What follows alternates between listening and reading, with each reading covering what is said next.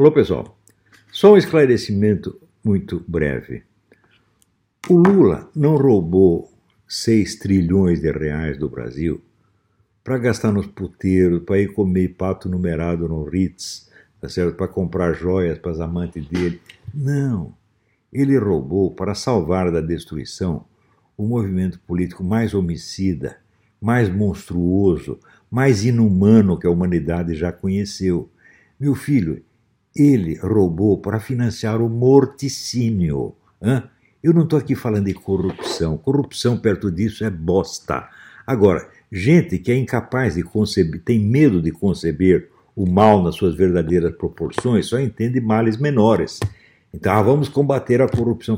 Não se trata disso. Gente, por exemplo, o regime chinês mata 90 mil prisioneiros por ano para vender órgãos. Né?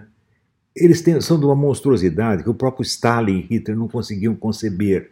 E é isto que está sendo restaurado né? com o dinheiro que o Lula roubou. No 15º aniversário do Foro de São Paulo, as Farc enviaram ao Lula uma mensagem cumprimentando, agradecendo por ter salvado da destruição o movimento comunista no continente. Então, o roubo em si tem muito menos importância do que o motivo do roubo. Não é o quanto ele roubou, é para que ele roubou. Ele não roubou para torrar dinheiro, ele não roubou para ir nos puteiros, para ter um monte de amante. Não, ele roubou para financiar o morticínio, genocídio, assassinatos em massa, uma monstruosidade indescritível. E daí veio o pessoal que não entende a diferença entre uma coisa e outra, ele fala: ah, mas corrupção tem do lado de lá. E o Queiroz? A resposta é a seguinte: vai tomar no cu.